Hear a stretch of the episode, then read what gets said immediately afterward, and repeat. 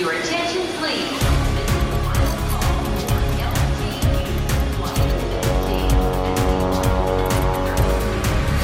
A hora dos portugueses. É portuguesa, a diretora de uma das melhores escolas da África do Sul, uma escola só de raparigas. O meu maior sonho é sempre que as minhas alunas façam melhor que eu. é isso que eu sempre desejo, que elas consigam alcançar níveis mais altos e que elas consigam descobrir vacinas contra o cancro e coisas assim. A diretora e professora de matemática orgulha-se por o português também ser uma disciplina nesta escola. Aqui temos 30 alunos de português em vários níveis. Temos uma professora de português na JP Girls, também na JP Boys. Às vezes, quando nós andamos no corredor e falamos um bocadinho português, é, é uma grande satisfação. Fala com um brilho nos olhos a professora e diretora de uma das melhores escolas da África do Sul. Uma bióloga marinha no Luxemburgo escreveu um livro infantil sobre um peixe que não existe num país sem mar. O livro é sobre o Toninho, que é um atum juvenil que vai migrar pela primeira vez. E então, como qualquer criança, não é? Tem os sonhos de menino, mas também há perigos e que ele não conhece porque vai ter que nadar pela primeira vez no oceano. Uma história para ensinar aos mais novos como é a vida do atum no mar.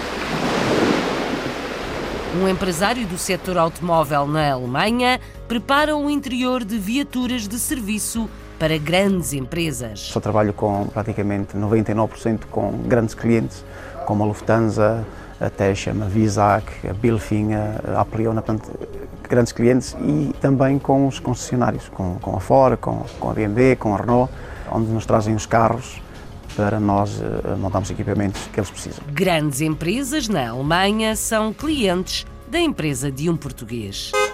Em New Jersey, Estados Unidos, um português fanático por uma equipa de futebol americano tem um bar para outros como ele. Sou fanático para os 49ers, que até a casa é a casa dos 49ers.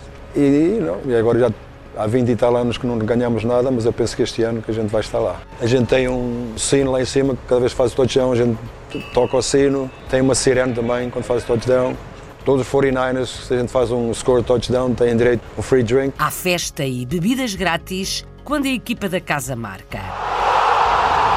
A casa do Benfica, em São José, na Califórnia, tem nova imagem que aproxima os adeptos do Estádio da Luz. O que se encontra nesta casa é o estádio, que parece que estamos em casa, parece que estamos no Estádio da Luz, em Lisboa, e temos a loja com a, as camisolas uh, deste ano. Quando há os jogos do Benfica, uh, há sempre enchente nesta casa. Os adeptos são muito fervorosos, Enchente de adeptos na casa do Benfica em São José, junto a uma enorme imagem do estádio cheio. Cristiano Ronaldo de chocolate em tamanho real é obra e orgulho de um premiado chocolateiro na Suíça. Esta foi a primeira escultura que fiz até hoje de tamanho real, em que tive de pensar muito bem se havia de fazer ou se não iria fazer, porque sabia que estava muitas horas de trabalho pela frente. Com cerca de 200 horas de trabalho aqui incluídas e pesa cerca de 100, 120 kg de chocolate. O peso não é o real, mas a altura sim. A escultura de Ronaldo em chocolate tem 1,87m de altura. Sim! Um português em Lille, França, faz pastéis de nata e os principais clientes são os de lá. Sobretudo franceses. Franceses que já estiveram em Portugal. Há clientes que vêm, não conhecem o produto, que provam e gostam muito e depois voltam. Há clientes habituais, mas sobretudo franceses. Sobretudo franceses que já estiveram em Portugal, que já estiveram em Belém e encontram um pouco o gosto de Portugal aqui neste espaço. Sabores de Portugal na cidade francesa de Lille. Em Londres, um DJ e produtor musical também trabalha para televisão como sempre quis. Eu vim para Londres em 2008, principalmente pelos meus sonhos na música. Ter aprendido música, teclados, bateria, ter tocado em bandas e ter descoberto o subgénero de música ao qual estou mais apaixonado e estou a produzir, fez-me mudar para Londres. Não só isso, mas também eu queria trabalhar em televisão e eu sempre achei que em Londres teria mais oportunidade de uma progressão de carreira mais rápida. E faz tudo o que quer em Londres: edição de vídeo e música.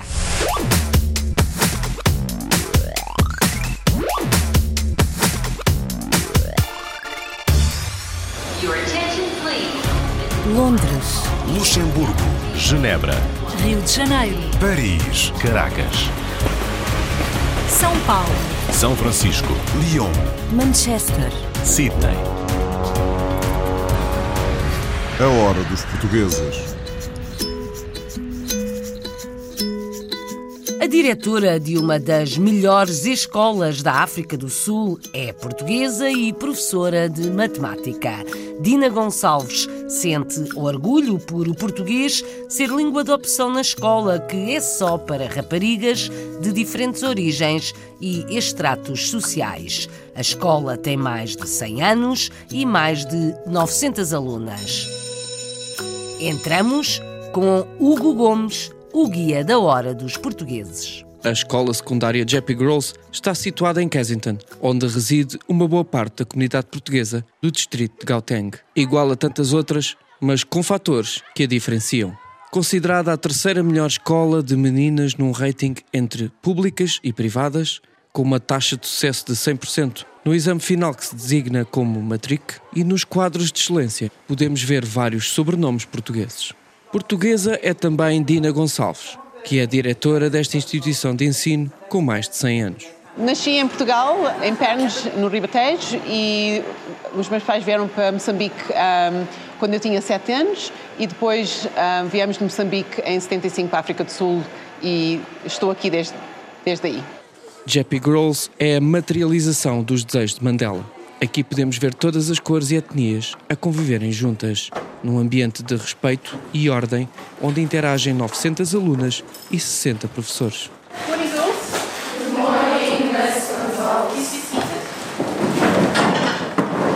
Nós temos alunas de várias nacionalidades e de várias condições financeiras, e então a ter que manejar todas essas pessoas é, é muito difícil, mas eu tenho professoras de grande qualidade e tenho pais que também têm muito gosto em mandar as filhas para aqui, então é um, uma grande honra e privilégio também. O desafio maior é a história que aconteceu aos sul-africanos, o desentendimento das raças. Então, eu acho que isso é a maior dificuldade em tentar unir as várias nacionalidades. Dina Gonçalves dedica a sua vida ao ensino da matemática e, desde 2011, acumula as funções de diretora. Num dia a dia muito dinâmico, pois está sempre a verificar todos os detalhes de manutenção e de recursos humanos. Eu ainda dou aulas de matemática aos grade 11 e 12. O maior sonho era sempre ser professora de matemática e queria que todas as alunas ou alunos que viessem na minha presença conseguissem fazer matemática. Era esse o meu sonho. Os meus pais sempre me disseram que ser professora de matemática ia ser como uma segunda mãe, ia, ia ter muitas dores de cabeça, mas eu continuei a enfrentar a, essa tarefa e a minha mãe uh, sempre acompanha tudo que eu faço. A língua portuguesa faz parte do currículo de ensino. Dina Gonçalves diz tentar não favorecer, mas na verdade, quando fala de Portugal, existe um brilho nos olhos. Aqui temos 30 alunos de português em vários níveis. Temos uma professora de português na JP Girls, também na JP Boys. Às vezes, quando nós andamos no corredor e falamos um bocadinho português, é, é uma grande satisfação. Quanto a planos para o futuro, coloca as alunas sempre em primeiro plano. Mas quando a vida acalmar, fará uma viagem de norte a sul no nosso Portugal. No fim de tudo, o meu maior sonho é sempre que as minhas alunas façam melhor que eu. é isso que eu sempre desejo, que elas consigam alcançar níveis mais altos e que elas consigam descobrir vacinas contra o cancro e coisas assim. É sempre o meu grande sonho. Os sonhos de Dina Gonçalves. Fala das suas meninas com um brilho nos olhos. É diretora de uma das melhores escolas da África do Sul. A hora dos portugueses. Uma bióloga marinha no Luxemburgo anda pelo país a apresentar o seu livro infantil que conta a história de um peixe no mar que não existe no Luxemburgo. Lise Costa Pinto é natural de Sesimbra. Defende uma disciplina de educação ambiental desde cedo na escola. Ela contribui com a história de Toninho, o atum. O Marco António Ribeiro conta mais. Qual a relação entre uma bióloga especializada na área marinha e o Luxemburgo? A resposta é simples. O encontro com um país verde, conhecido entre outros pela agricultura e diversidade de espécies animais. O território de eleição para uma entusiasta da preservação do ambiente com uma paixão pela escrita. Formei-me em Biologia pela Universidade de Lisboa e mais tarde fiz um mestrado em Ecologia e Gestão Ambiental. Fiz parte de, do clube de jornalismo na escola, quando, com 11 anos. Aos 12 comecei a escrever o meu primeiro livro e depois da, da, minha tese decidi então escrever um livro sobre o atum, dedicado às crianças. Crianças que, no grão-ducado, desde cedo estão sensíveis para a preservação da fauna e da flora. Uma consciência coletiva que, para a bióloga, poderia ser incrementada há a preocupação pela reciclagem, pela, pelo desperdício. Uh, nessa parte, sim, claro que não tem mar, mas tem florestas enormes, tem muita natureza, diversas espécies de aves e eles têm muita preocupação, principalmente com a parte ornitológica, a parte das aves, e que, que, também tem aves aqui que nós não temos em Portugal e que também é curioso por essa parte e que também me suscitou a mim um bocadinho de curiosidade nessa, nessa área também da, das aves deveria haver uma cadeira de educação ambiental, logo desde os anos as crianças mais pequenas, de modo a que, porque o ambiente não é só o mar, como não são só as florestas, portanto, aquilo que nós conhecemos não é só aquilo que existe. Portanto, eu acho que deveria haver uma cadeira ou uma, uma disciplina que pudesse educar porque hoje estamos aqui, mas amanhã não estamos, como foi o meu caso. Há dois dias atrás estava em Portugal, via o mar todos os dias e hoje vejo o mar duas vezes por ano. Portanto, eu acho que é, é, é por aí. Acho que é necessário educar os mais novos primeiro para que os mais novos possam educar os mais velhos. E das palavras aos atos surge a meta tão desejada: o lançamento de um livro pedagógico em poesia que conta a história de um peixe familiar. O livro é sobre o Toninho, que é um atum, um atum juvenil que vai migrar pela, pela primeira vez. E então, como qualquer criança, não é? Tem os sonhos de menino, mas também há perigos e que ele não conhece porque vai ter que nadar pela primeira vez no oceano. Os livros infantis que existem normalmente, e é, são os mais queridos, são sobre tubarões, o tubarão que é o animal feio, e como não havia sobre atuns, e o atum, normalmente as pessoas têm a ideia de só do atum na lata da conserva, não têm a ideia do peixe, não sabem que é um peixe enorme, pode pesar até 600 quilos, portanto é o chamado touro do mar, digamos assim, é um peixe muito grande e é muito importante para o ecossistema. Ecossistema em constante mutação que desperta um mergulho numa história para todas as idades. Atum em conserva. O Toninho salvou-se desta vez de ser capturado. Foi bom contar esta história, mas agora está tudo acabado. Toninho Atum, um livro de Liz Costa Pinto com poesia para despertar consciências. Educação ambiental junto dos mais novos no Luxemburgo com uma bióloga marinha portuguesa.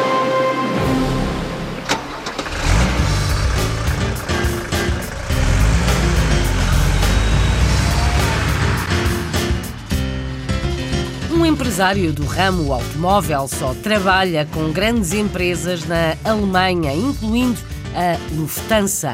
Álvaro Souza trata do interior de carrinhas de serviço, instala mobiliário e equipamentos. Tem base em Frankfurt, mas trabalha para todo o país. A história na hora dos portugueses com Marisa Fernandes. Álvaro Souza é natural de Viseu. Emigrou para a Alemanha em 1985, quando tinha 17 anos. Veio ter com seus pais e sua irmã e desde então sempre viveu na região da cidade de Frankfurt. Começou a trabalhar em pizzarias e limpezas enquanto aprendia alemão e estudava. Depois, formou-se em mecânico e iniciou a sua profissão em algumas empresas alemãs como a Audi. Mais tarde, em novembro de 1991, com 23 anos, abriu a sua própria empresa. Chama-se Telmittel, está situada perto da cidade de Frankfurt e funciona quase há 30 anos. Eu estudei, portanto, sou mecânico, é a profissão que eu aprendi. Trabalhei aqui também na Audi e na Fiat. E, e depois, em um, novembro de 91, um, decidi uh, fazer uma empresa. Eu sempre achei que eu uh, gostava de dirigir uma empresa própria e pronto, comecei devagarinho e, e é que estou hoje. A sua empresa começou por ser especializada em acessórios para telemóveis, em que importava da Coreia e da China e vendia na Alemanha. Chegou a fazer revendas para o Luxemburgo e Portugal, onde até teve duas lojas. Com a evolução das novas tecnologias, mudou a estratégia do seu negócio e decidiu dedicar-se a equipamentos para automóveis, desde a instalação elétrica de sistemas de GPS, câmaras de filmar, como também revestimento de equipamento mobiliário que importa da Suécia. Eu comecei com esta nova eh, atividade uh, na empresa sensivelmente há 15 anos. Agora um, instalamos nos carros armários que, que importamos da Suécia. Portanto, esses, esses móveis são mais para canalizadores, ou para eletricistas que precisam e têm gavetas para eles porem as ferramentas, para porem as, as peças que levam para o cliente para dar a manutenção e uh, tem que ser personalizado, por isso é que nós fazemos uma imagem em três dimensões para o cliente ver como é que fica dentro do carro, em conjunto com, com o orçamento, e depois é encomendado material específico para aquela carrinha e para aquele cliente.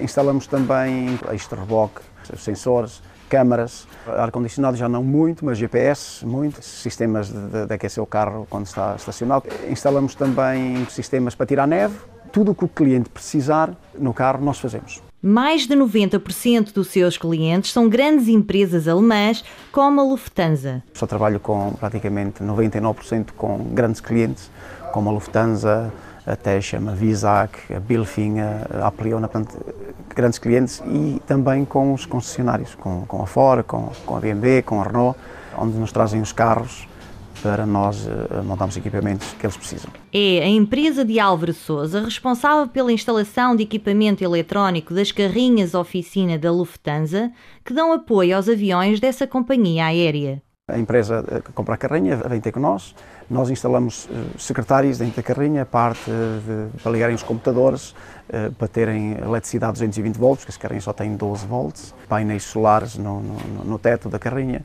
Eh, sistemas de aquecimento, portanto, quando essas carrinhas estão à espera do avião no inverno, é muito frio e o motor não pode estar sempre a trabalhar, portanto, tem um sistema de aquecimento que nós instalamos também, uh, ligam-no e tem, tem lá dentro 20, 25 graus, portanto, a temperatura que, que as pessoas precisarem uh, para estarem à espera do, dos aviões, não congelam dentro, dentro da carrinha. Estas carrinhas praticamente estão na Alemanha toda, portanto, onde houver a Lufthansa, eles daqui de Frankfurt é que fazem a distribuição das carrinhas para a Alemanha e nós temos o privilégio de trabalhar para eles. Atualmente, a empresa Telmittel tem parcerias com diversas empresas de norte a sul da Alemanha. Nós trabalhamos na Alemanha completa. Eh, se houver eh, qualquer coisa que a gente tenha que fazer em Berlim, nós vamos a Berlim. Se for uma coisa mais pequena, temos uh, empresas que trabalham em conjunto com nós, onde nós demos o, o, trabalho a eles para eles fazerem e a faturação ao cliente do trabalho é tudo através de nós. Nós temos, por exemplo, quatro clientes, mesmo muito grandes, um deles tem 800 carros, que já é nosso cliente há 22 anos. Depois de quase 30 anos como empresário, Álvaro Souza sente-se realizado pelo seu negócio ser um sucesso. Ao fim destes anos todos, sinto-me realizado, a minha empresa funciona, eh, graças a Deus, e a nossa empresa não é uma empresa muito grande, nós faturamos uma média de 2 milhões de euros por ano, eh, mas para mim eh, chega e funciona, funciona muito bem, dá, e espero que, que continue assim. Álvaro Souza, natural de Viseu, radicado em Frankfurt, tem uma empresa de serviços para o ramo automóvel que só trabalha para grandes empresas na Alemanha. A hora dos portugueses.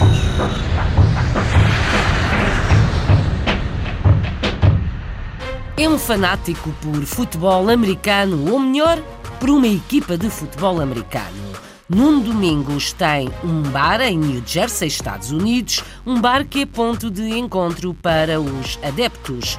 Quando há jogos, a casa enche e quando a equipa eleita ganha, há festa e uma rodada grátis. O Ricardo Pereira foi conhecer. Nuno Domingos, natural da Guarda, tem 67 anos e reside nos Estados Unidos desde os 12, altura em que emigrou com os pais para o estado de New Jersey. Começou a trabalhar desde bastante cedo, principalmente no setor da restauração. Passados alguns anos, juntou o suficiente para abrir o seu próprio negócio e desde 1995 que é dono do Nunes Pavilion, em Linden, New Jersey. Eu sempre gostei do negócio e comecei a trabalhar lá, como eu disse, no Portuguese Pavilion em Newark, que era um grande restaurante e fazer festas, casamentos e coisas.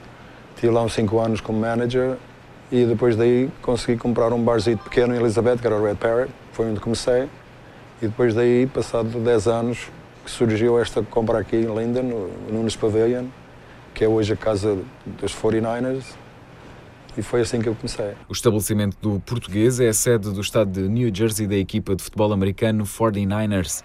O amor de Nuno Domingos por esta modalidade começou desde que chegou aos Estados Unidos e passou a torcer pela equipa sediada em São Francisco por causa de um jogador. Olha, isso foi nos 70 comecei a ver um pouco da televisão e o, era o Joe Montana, que era um dos melhores quarterbacks na altura, o Steve Young também, Jerry Rice, e comecei a gostar do, dos 49ers, maybe pelas cores do, do time também, whatever, que eu não percebia muito de futebol naquela altura. E desde aí comecei a you know, apaixonar mais e mais e mais, e até hoje sou fanático para os 49ers, que até a casa é a casa dos 49ers. E era um time que ganhou três títulos na, nessa altura, seguidos. E, know, e agora já há 20 e tal anos que não ganhamos nada, mas eu penso que este ano que a gente vai estar lá. O Nunos Pavilion é de tal forma conhecido pelos adeptos dos 49ers que muitos vêm até de diferentes estados para ver os jogos da equipa de São Francisco no bar do português. Ah, eu gostava dos 49ers, só pouco a pouco a gente foi fazendo e 49ers e comprando coisas e o pessoal começou a vir de um lado e do outro.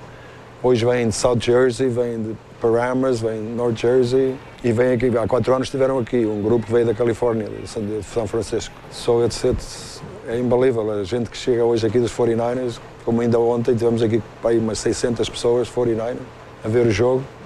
Nuno Domingos vive de tal forma a paixão pela equipa que, quando esta tem uma boa performance, o português partilha a felicidade com os adeptos que se encontram no bar. A gente tem um, um sino lá em cima, que cada vez que faz o touchdown a gente toca o sino. Tem uma sirene também quando faz o touchdown. Todo, todos os 49ers, se a gente faz um score touchdown, têm direito a uma, um shot, um free, um, um free drink. E maybe também é, you know, para ativar o pessoal, uma pessoa. You know, so eu penso que também ajuda, né? Os 49ers estão nas meias finais e têm grandes hipóteses de chegarem à final, conhecida como Super Bowl, algo que escapa à equipa há sete anos. E para o português, este será novamente o ano da glória. Oh, yeah, isto, é, isto cada vez vai mais para a frente. Não? O 49ers só morre quando eu morrer, se calhar. Né? A gente, eu sou sempre 49ers e, e o pessoal que vem aqui é, é, incrível da maneira que eles gostam do time. E penso que este ano, 2020, que é o nosso ano. A esperança de Nuno Domingos. Fanático, o adjetivo é do próprio, fanático por uma equipa de futebol americano. Estados Unidos.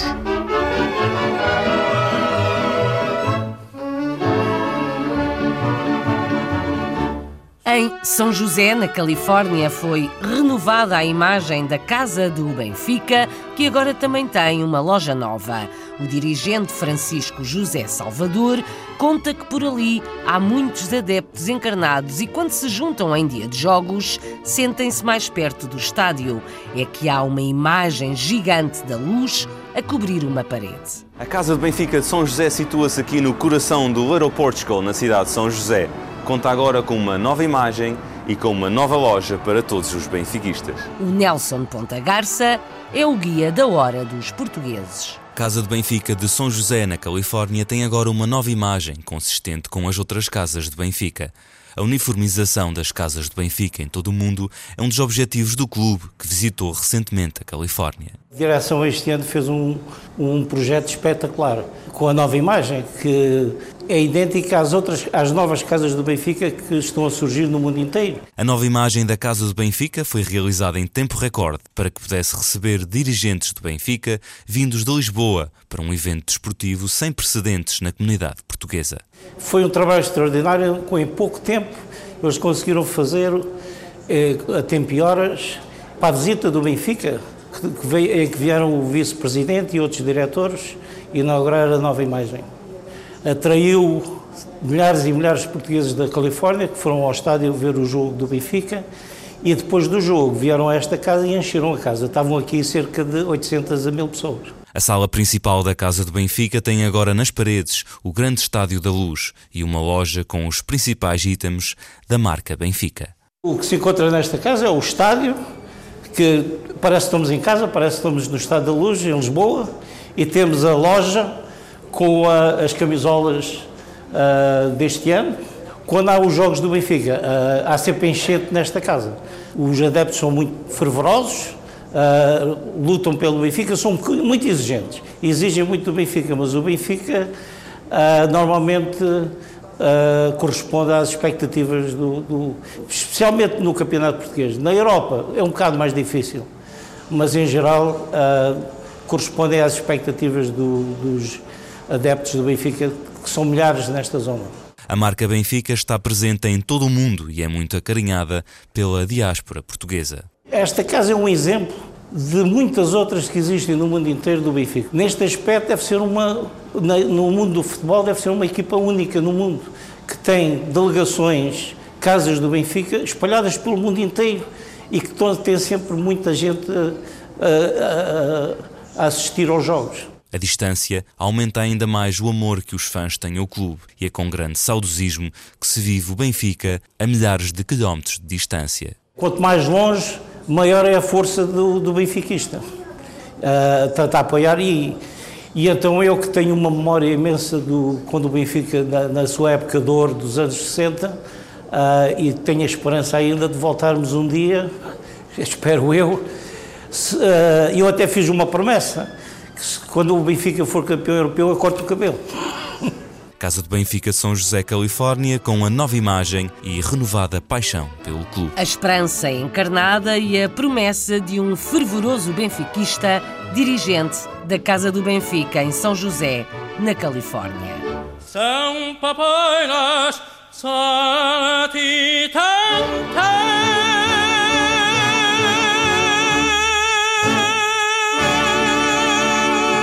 Não jogou no Benfica, mas quase começou no Sporting. Agora é um dos melhores do mundo. O, vencedor é. Cristiano Ronaldo. Cristiano Ronaldo em chocolate e em tamanho real. É obra de um português na Suíça, um premiado chocolateiro que decidiu fazer uma escultura de um dos melhores do mundo no futebol.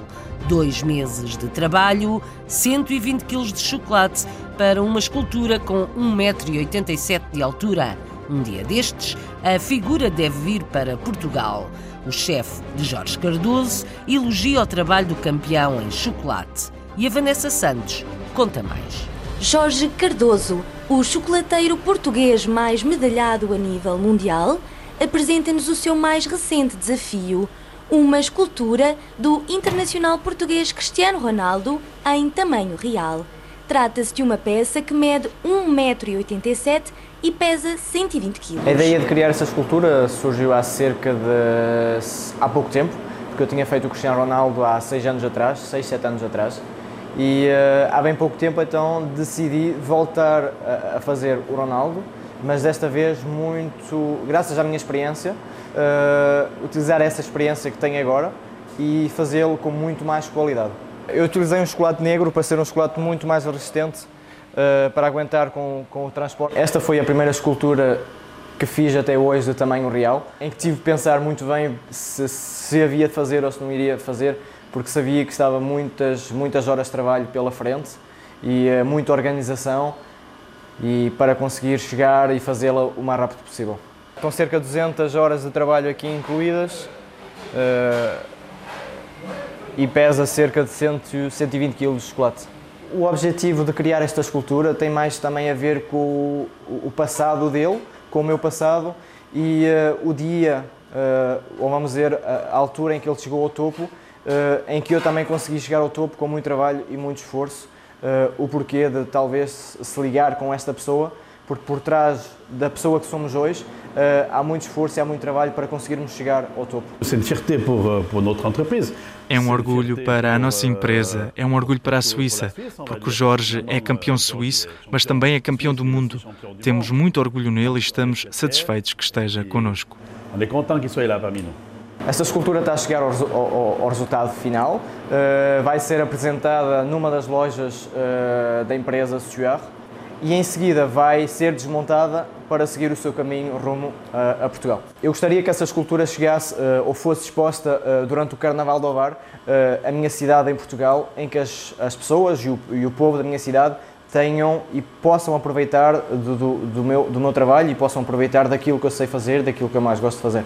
o porquê de ter deixado esta escultura na, cor, na sua cor natural, antes de mais é para respeitar a matéria-prima, neste caso o chocolate, e como 9, 9, 9 pessoas sobre 10 gostam de chocolate, automaticamente eles vão ter gostado desta escultura, e não só, e também para mostrar às pessoas o que podemos fazer em chocolate. As únicas cores, neste caso, que vão existir nesta, nesta escultura são as finalizações, vamos dizer, os logotipos, seja da seleção portuguesa, porque ele vai estar equipado com, a, com o equipamento da seleção portuguesa.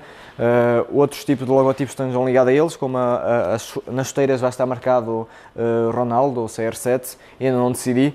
Uh, são, vai ser pequenos detalhes e também no final vou-lhe dar só um bocadinho de pó uh, dourado para, sair, para fazer sobressair uh, todos os detalhes desta escultura. São cerca de dois meses de trabalho para chegar a um resultado que é este.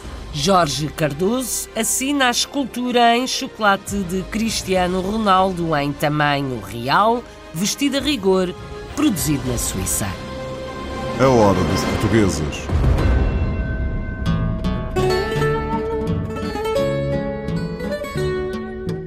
Na cidade francesa de Lille, um antigo bancário virou-se para os bolos e dedica-se aos pastéis de nata. Trocou a Escócia por França e apostou numa pastelaria. Passou uns tempos em formação em Portugal e agora os franceses são os principais clientes dos seus pastéis de nata. O Carlos Pereira também foi provar. Esta é a rua de La Monnaie, na cidade de Lille, no norte da França. É uma das ruas mais antigas da cidade e é aqui que está a Dona Bica. É uma pastelaria especializada em pastéis de nata e é um projeto de Paulo Martins. Esta loja foi criada com uma ideia que nasceu há dois anos, eh, com a minha esposa, na verdade. Nós vivemos os dois na Escócia, eh, estudámos lá e conhecemos lá e hum, ela teve a oportunidade de encontrar, eh, de, de, de, substituir o pai no negócio do, do pai. E foi assim que, de repente, se muda de percurso de vida. Paulo Martins não tinha o nível de francês que lhe possibilitasse trabalhar numa banca em França e por isso decidiu aprender a fazer pastéis de nata. Parti para Portugal, voltei a Portugal, fui para Lisboa e aí fui, uh, trabalhei eh, numa pastelaria que só fazia pastéis de nata e também fiz uma formação na Associação de Cozinheiros Profissionais de Portugal uh, durante uns 4 meses, 4 a 5 meses, e foi aí que aprendi tudo. E a partir daí voltei, vim para aqui, para a França, para, para, para Lille, e aí foi, foi aí que eu trabalhei na receita, reduzi um bocadinho o açúcar, Uh, fiz bastantes testes antes de chegar à receita final e fazer os pastéis de nata como eles estão hoje. A concepção do espaço e a decoração da loja tem assinatura do próprio Paulo Martins. A fachada exterior obedece à arquitetura da rua e o interior é funcional e bonito tudo ali foi feito com gosto. Quando temos um trabalho das 9 às 5, a esperar pelo fim de semana, sexta-feira ficamos todos contentes é tudo muito bom, mas é muito rotineiro. Eu gostaria de fazer alguma coisa que fosse que me, que me pertencesse e que, e que fosse algo que, lá está, aí está, é o produto final, fui eu que fiz. E isso é que me motivou. Isso é que me motivou e fazer e uma aventura, uma pessoa tem que, tem que sempre se aventurar um pouco e, e, e fazer alguma coisa que, que, que, que, que lhe agrade. Para já, Paulo Martins está a prever diversificar os produtos, guardando, claro, o pastel de nata, como produto principal. Até agora o projeto tem funcionado bem e os clientes têm aderido ao conceito. Tenho dois pasteleiros, uma, uma aprendiz e tenho duas pessoas que estão na venda. Portanto, há uma equipe há uma equipa que, que, que, que me ajuda uh, durante a, mais durante a semana a preparar as, uh, os fins de semana, uh, mas depois de vez em quando faço eu a venda quando as coisas estão um pouco mais calmas ou, ou quando tem, o, o pessoal está, está em descanso. E os clientes? Quem são os clientes? Sobretudo franceses. Franceses que já estiveram em Portugal. Há pessoas, há clientes que vêm que não, não conhecem o produto, provam e gostam muito e depois voltam. Há clientes habitua habituais, que, mas sobretudo franceses. Sobretudo franceses que já estiveram em Portugal, que já estiveram em Belém, sobretudo, porque é um ponto turístico, então muita gente vem e diz, conta a história que tiveram em Portugal, tiveram em Lisboa, em Belém, gostaram muito dos pastéis e, portanto, e encontram um pouco o gosto o gosto de Portugal aqui, aqui neste espaço, o que, é, o que faz, muito, faz muito contente. Há portugueses também, claro, como é óbvio. Há portugueses e, é, porque há uma comunidade grande portuguesa eh, aqui no norte de França. O pastel de nata é hoje um produto conhecido em França e durante esta manhã os clientes que passaram aqui na Dona Bica eram essencialmente franceses. Acima de tudo, franceses, os clientes de uma pastelaria portuguesa especializada em pastéis de nata na cidade francesa de Lille.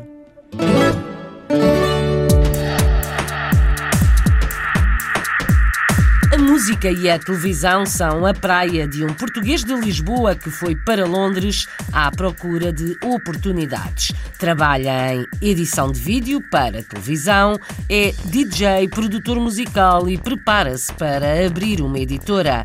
O trabalho do português em vídeo é elogiado pelo seu chefe na televisão e quando passa música, poucos resistem ao ritmo, na opinião de Gonçalo Mendonça, produtor de eventos. Ao microfone de Renato Guerra para A Hora dos Portugueses, é um músico, compositor e DJ quem conta a sua própria história. O meu nome é Rui Fradinho, sou natural de Lisboa e vivi toda a minha vida em Mafra antes de me mudar para Londres. O meu interesse pela música surgiu desde quando eu era criança, porque os meus pais tinham, tinham giradiscos com cassete e com rádio, daqueles de madeira, super antigos. E eu lembro-me que eu ainda gatinhava na sala e eles estavam a tocar os discos de Stevie Wonder e Police e outros Queen e outras coisas, eh, música africana, música brasileira. E eu lembro-me desde pequenino de me sentir super estimulado pelo, não só pelo, pelos discos e como eles aparentavam, mas como eles soavam, não é? Eu vim para Londres em 2008, principalmente pelos meus sonhos na música. Ter aprendido música, teclados, bateria, ter tocado em bandas e ter descoberto o subgénero de música ao qual estou mais apaixonado e estou a produzir, fez-me mudar para Londres. Não só isso, mas também a carreira profissional. Eu queria trabalhar em televisão e eu sempre achei que em Londres teria mais oportunidade de uma progressão de carreira mais rápida. O meu trabalho é editar vídeos promocionais de 15 e 30 segundos para um canal de conteúdos desportivos. Eu revejo os jogos do fim de semana passado da English Premier League e eu escolho essas, essas imagens consoante o branding deles e depois corto os vídeos promocionais. O Rui é alguém com quem podes sempre contar. Se lhe dás uma tarefa, sabes que ela vai acabar, mesmo que não tenha toda a informação. É um trabalhador esforçado e sempre o conheci por fazer muito bem todos os projetos que tem em mãos. Como produtor musical, eu basei-me principalmente no subgénero da música eletrónica ao qual estou mais apaixonado e que é a minha referência principal, que é o broken beat. E é basicamente como a house music, mas com ritmos mais quebrados, mais sincopados e que bebe influências de uma multitude de géneros: África, Brasil, América Latina, jazz, soul, funk. O broken beat é um, é um, estilo que não é muito comum eh, encontrar-se, eh, ou seja, nos principais bares, principais discotecas, não, não são muito mainstream, por assim dizer. E portanto há sempre uma reação de estranheza, mas apesar de tudo o groove que ele traz é muito contagiante, é, é automático. As pessoas acabam, é quase impossível estar com, com o Rui e não estar a conseguir ali abanar a anca, é impossível. Projetos para o futuro, quero continuar envolvido com o mercado televisivo, como editor de vídeo. A nível da música, quero tentar furar no mercado como compositor musical para conteúdos audiovisual e multimédia. Tenho a minha editora a ser lançada agora em 2020, chama-se Eclectic Beats Music. Quero fazer mais remisturas para editoras e editar originais em outras editoras e quero vir a fazer mais datas como DJ não só pela Europa, mas pelo mundo. Eu acho que o sonho que manda a vida, portanto, eu nunca vou parar de sonhar e não desisto até conseguir os meus objetivos. A música que mais apaixona Rui Fradinho é uma variedade de música eletrónica. Foi em Londres que este português agarrou os seus sonhos.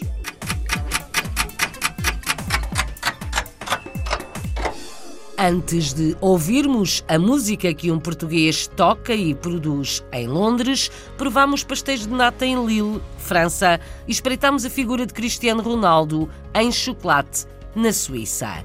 Conhecemos o fervor benfiquista em São José, na Califórnia, e um fanático por uma equipa de futebol americano na outra costa dos Estados Unidos. Entramos numa das melhores escolas da África do Sul, conhecemos uma bióloga marinha no Luxemburgo Ainda um empresário do ramo automóvel que trabalha para grandes empresas na Alemanha. A Hora dos Portugueses, com sonoplastia de Paulo Cavaco, edição e apresentação de Isabel Gaspar Dias.